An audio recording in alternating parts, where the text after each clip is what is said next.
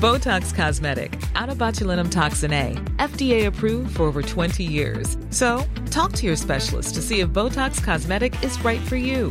For full prescribing information, including boxed warning, visit BotoxCosmetic.com or call 877-351-0300. Remember to ask for Botox Cosmetic by name. To see for yourself and learn more, visit BotoxCosmetic.com. That's BotoxCosmetic.com.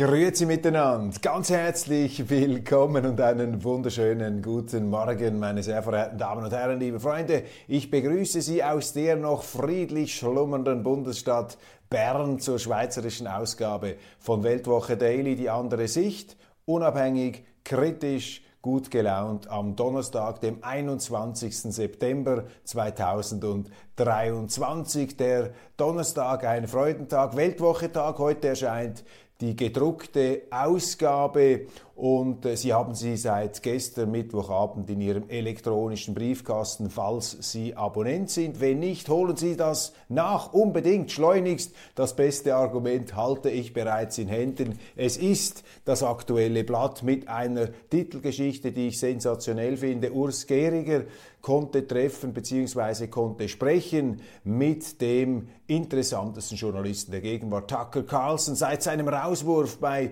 Fox TV bricht er alle Zuschauerrekorde. Seine Kritiker überschütten ihn mit Häme und er tritt mit dezidierten Meinungen in die internationale Arena, hat eine Reihe von Interviews geführt mit Staatsmännern, mit Persönlichkeiten auf der ganzen Welt. Für mich eine der faszinierendsten Persönlichkeiten der Gegenwart, vor allem auch im äh, natürlich journalistischen Kontext. Der Journalist und der vielleicht auch derzeit auffälligste und meist gehörte und auch äh, meist zitierte Verkünder einer äh, mir sympathischen Botschaft, nämlich einer Botschaft der friedlichen Koexistenz. Mit Urs Gehriger spricht Tucker Carlson über seinen Rausschmiss bei Fox TV über die US-Regierung, die ihn daran habe hindern wollen, ein Interview mit Wladimir Putin zu führen und natürlich auch über seine Wendung vom neokonservativen Kriegsbefürworter zum großen Kriegskritiker. Darüber und über viel mehr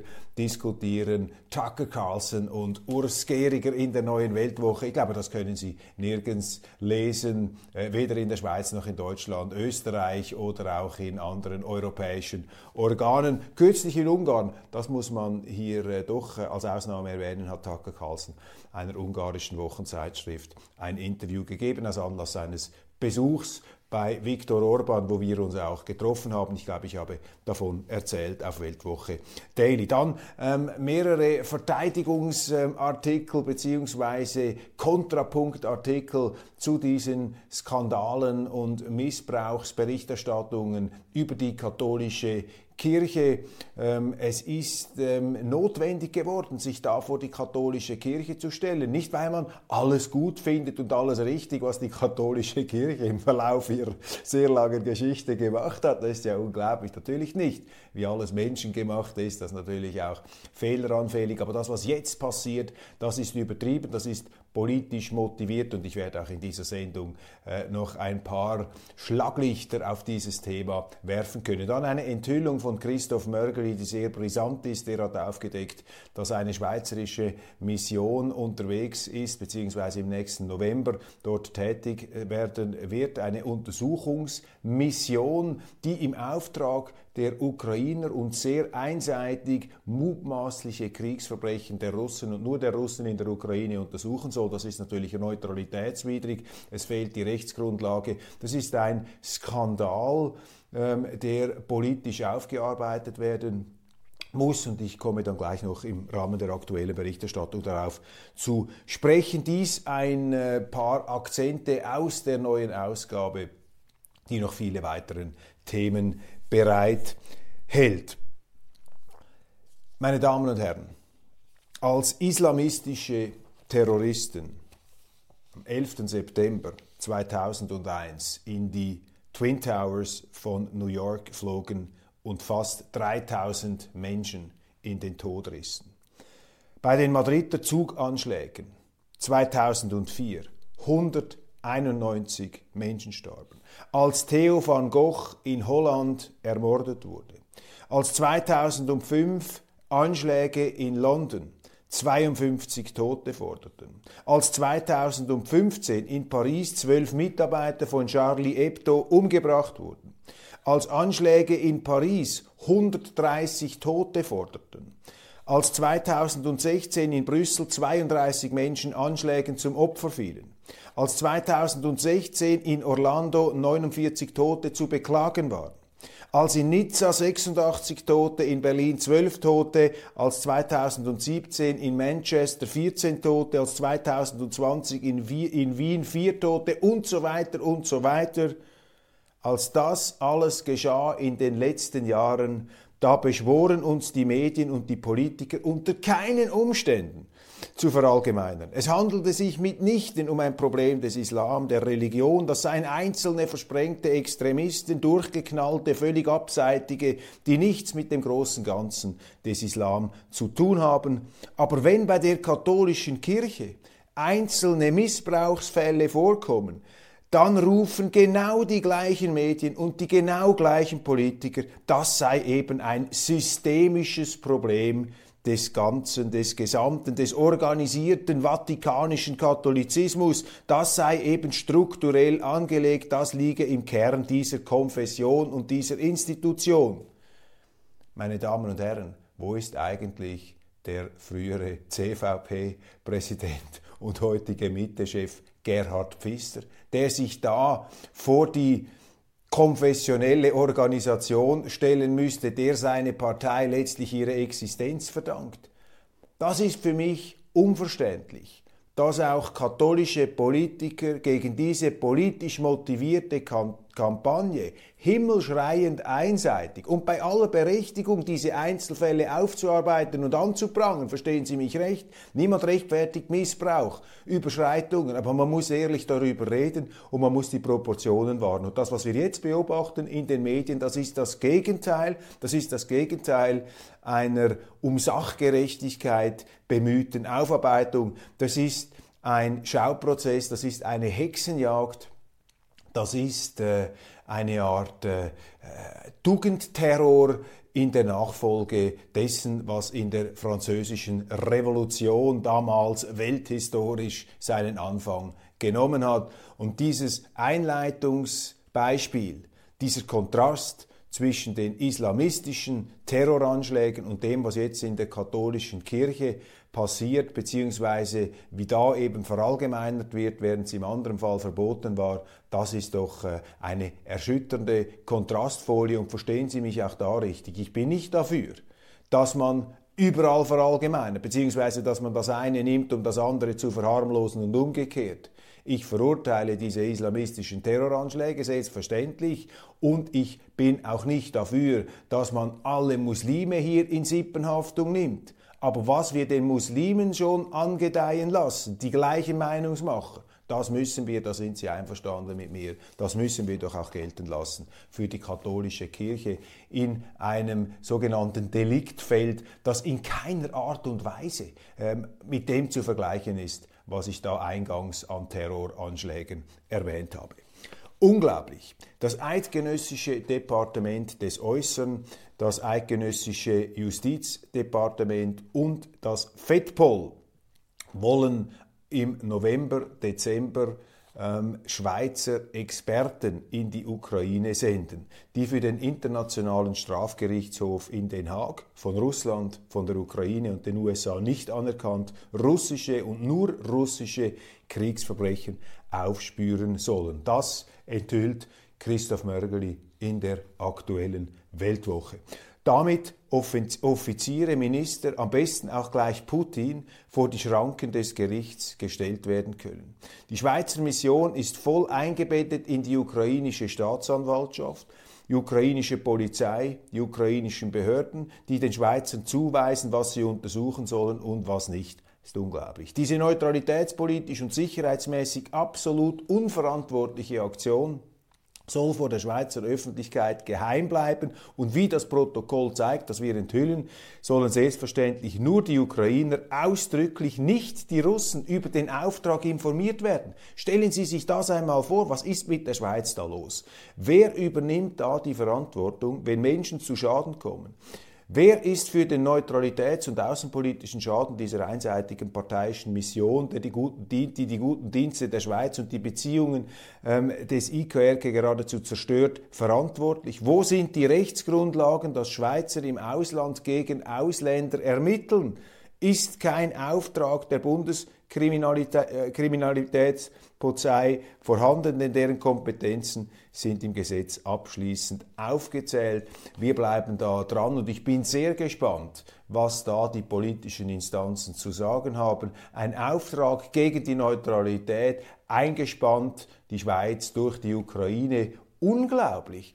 Die Schweiz ist im Begriff, zu einem Handlanger ausländischer Interessen zu werden. Und entsprechend haben sich auch die Auftritte unserer Bundesräte, zuletzt jetzt von Alain Berset am UNO-Sicherheitsrat in New York, angefühlt. Ich meine, ich habe mich fast geschämt, wie da Berse neben dem russischen Vertreter saß und als dann Außenminister Lavrov kam, hat unser Außen, Entschuldigung, unser Bundespräsident demonstrativ weggeschaut, als handelt es sich da um einen Aussätzigen, auch die Stellungnahmen zu diesem Krieg, alles andere als neutral. Das ist nicht die Rolle, meine Damen und Herren, dass die Schweiz da auf der internationalen Bühne den moralischen Riesenzwerg markiert. Das ist politisch hochgradig fragwürdig, was da passiert. Und in Bern im äh, Bundeshaus werden da entsprechende Weichen immer weiter gestellt, neutralitätswidrige Weichen, weil Gutmenschen auch auf der bürgerlichen Seite, denen es nicht ums Gute geht, sondern nur darum, gut dastehen zu wollen,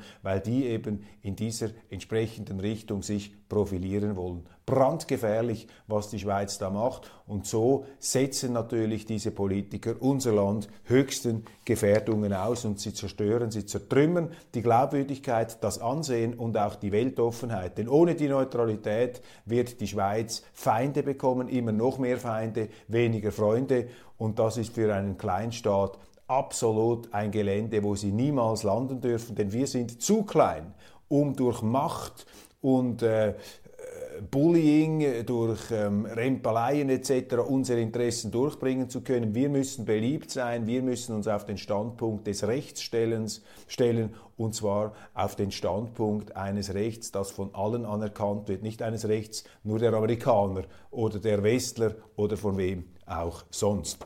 Wettkampf im Blick um die Stimme von Ex-Bachelorette Adela Smajic am 22. Oktober bei den eidgenössischen Wahlen ist entschieden um ihre Stimme gebuhlt haben jetzt viele Tage lang Diana Gutjahr von der SVP, Marcel Dobler von der FDP, Simon Stadler von der Mitte und Tamara Funicello von der SVP, äh, von der SP, Entschuldigung, wird Tamara Funicello mich im Bundeshaus gleich äh, angreifen wie eine Furie. Nach zahlreichen Gesprächen über viele politische Themen wie in einer Dating-Show hat das Herz und äh, der Verstand von, äh, von Aldela Smajic gewonnen. Und Bitte Tusch, die Urgauer Nationalrätin und Unternehmerin Diana Gutjahr erkoren als ihre Herzensdame sozusagen der Politik. Das Programm der Ostschweizer Unternehmerin Gutjahr liegt Smajic am ehesten gegenüber dem Blick, begründet sie ihre Wahl. Sie ist eine Powerfrau.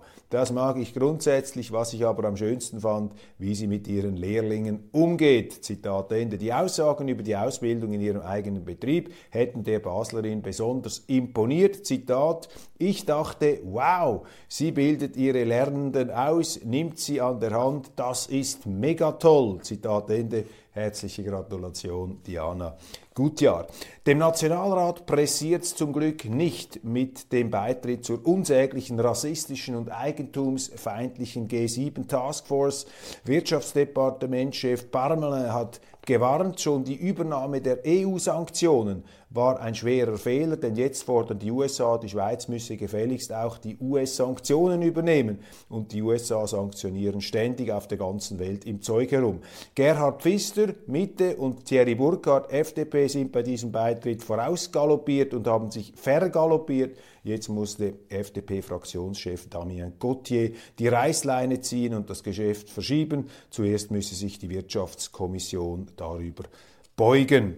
Analyse des Spiegels Zelenskis Rede ähm, und äh, in der, äh, an der UNO ist ähm, mit gemischten Gefühlen aufgenommen worden. Sein Zauber sei verflogen. Darüber berichten dann auch internationale Medien. Ich werde darauf zurückkommen in der äh, entsprechenden Ausgabe. Und ich habe hier noch eine Notiz, auf die ich noch kurz eingehen äh, möchte.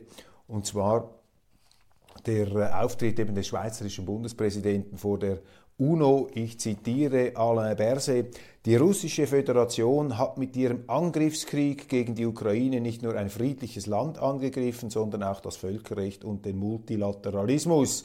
Dies die Worte von Alain Berset bei der ähm, UNO. Und ich habe mir einfach gedacht, als ich diese Sätze gehört habe, dann natürlich noch die Körpersprache abweisend gegenüber dem russischen Außenminister, der eine ganz andere Sichtweise der Dinge da vorgelegt hat, dass Alain Berset mit solchen Einschätzungen natürlich komplett ausblendet, dass die Ukraine kein friedliches Land ist. Ich meine, die Ukraine hat 2014 angefangen, einen Bürgerkrieg gegen sogenannte Separatisten im Osten zu führen.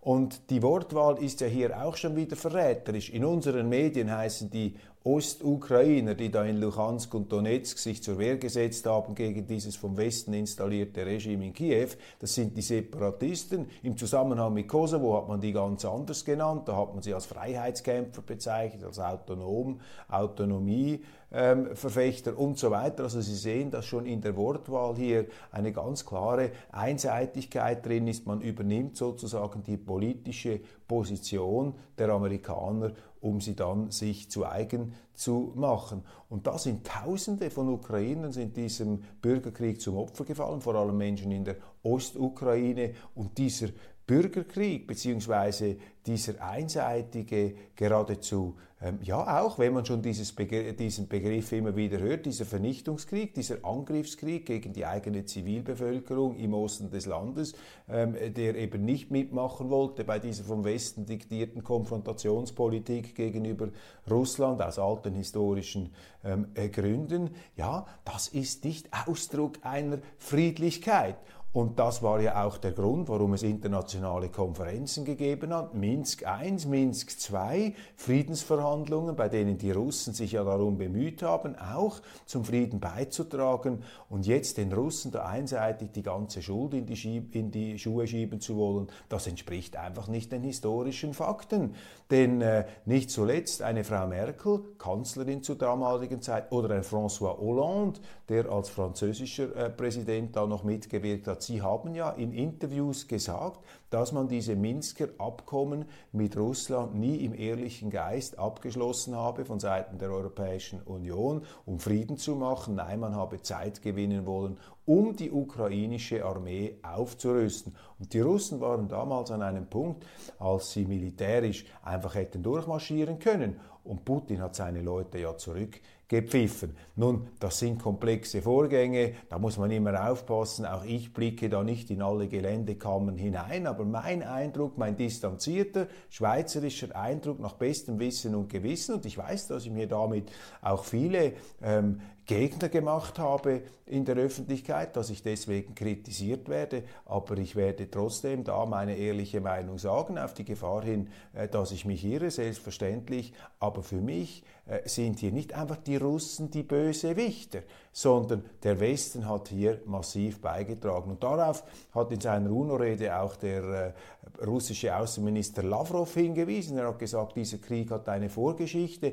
Ähm, dieser Krieg ist letztlich darauf zurückzuführen, dass die NATO ihre Expansion nicht zurücknehmen wollte und dass die NATO immer näher, ähm, auch mit atomwaffenfähigen Stützpunkten, an unsere Landesgrenzen herangerückt ist. Zuletzt dann mit diesen Bestrebungen, die Ukraine zu einem faktischen NATO-Mitgliedland zu machen und dass eben auch die Amerikaner mitgeholfen haben bei diesem Krieg der Regierung in Kiew gegen die eigene, vor allem russischsprachige Bevölkerung im Osten des Landes. Das ist der russische Standpunkt und Lavrov hat auch bekräftigt, dass sein Land das Völkerrecht zu jedem Zeitpunkt eingehalten habe. Auch dies sei ein falscher Vorwurf.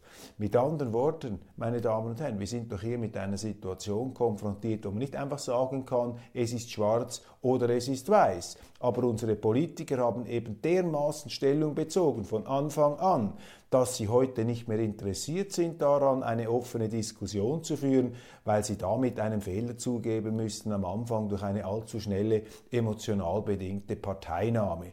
Und deshalb ist es umso wichtiger, dass Journalisten, aber auch wir Bürgerinnen und äh, wir Bürger, wir einfach die, die Gesamtheit da der Bevölkerung, dass wir uns da auch zu Wort melden und dass die Bürger sagen, nein, so geht's nicht, das ist eine falsche Interpretation. Und wenn wir jetzt sehen, dass auch unser Außenminister Ignazio Gassis sich bereits dafür ausgesprochen hat, ein Sondertribunal äh, gegen Putin zu machen, gegen die Russen wegen des Ukraine-Kriegs, dann sind auch dies weitere gefährliche Positionsbezüge, weitere Schritte auf dieser abschüssigen, rutschigen Bahn hin zur totalen Nichtneutralität. Und all dies ist Ausfluss einer falschen Analyse dieses Kriegs, einer Analyse, die jetzt aus politischen Gründen verteidigt wird, schlicht und einfach deshalb, weil unsere Politiker ähm, die, die Angst haben, die Hosen gestrichen voll Angst haben, einen Fehler zuzugeben und zu sagen, wir haben uns da vergaloppiert, wir sind zu weit gegangen, wir hätten da etwas vorsichtiger sein müssen. Und natürlich der massive Druck der Amerikaner,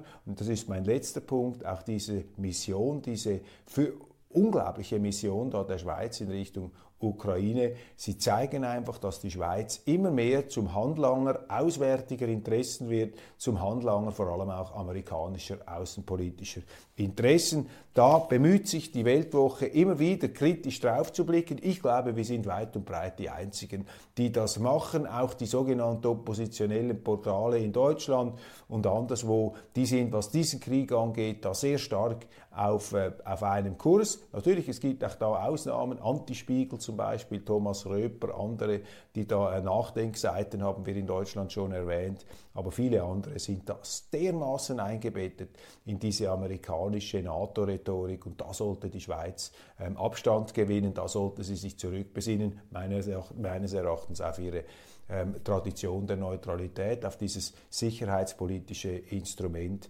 ähm, zu dem wir einfach keine bessere, keine tauglichere Alternative ähm, erblicken. Und äh, ja, das ist äh, meines Erachtens eine der ganz wichtigen Prioritäten auch für die Wahlen. Ist nicht so hoch in der Agenda wie die ähm, äh, Zuwanderung selbstverständlich, aber äh, als Grundpfeiler äh, unseres Staates und unseres Wohlstands letztlich auch, denn die Neutralität gibt uns die Weltoffenheit, ist das äh, von überragender Bedeutung. Ich danke Ihnen ganz, ganz herzlich für die Aufmerksamkeit. Ich zeige noch einmal die neue Ausgabe der Weltwoche hier mit Tucker Carlson, mit diesem Scoop-Interview, mit diesem äh, Sensationsinterview von Urs Gehriger. Schauen Sie rein, lassen Sie sich davon äh, lassen Sie sich überzeugen, beziehungsweise ähm, ja, ähm, überprüfen Sie, ob ich Ihnen da zu viel versprochen habe. Würde mich freuen und schon bald kommt ja dann unser E-Paper für Deutschland heraus. Das werden wir dann äh, auch entsprechend vorstellen hier äh, bei äh, der Weltwoche online. Bleiben Sie drauf, bleiben Sie dran, abonnieren Sie unsere App, ähm, abonnieren Sie die Weltwoche und bleiben Sie uns gewogen, auch mit vielen Anregungen, kritischen Feedbacks. Das hilft uns, das Programm immer besser zu machen. Ihnen wünsche ich einen wunderschönen Tag und ich freue mich auf das Wiedersehen morgen.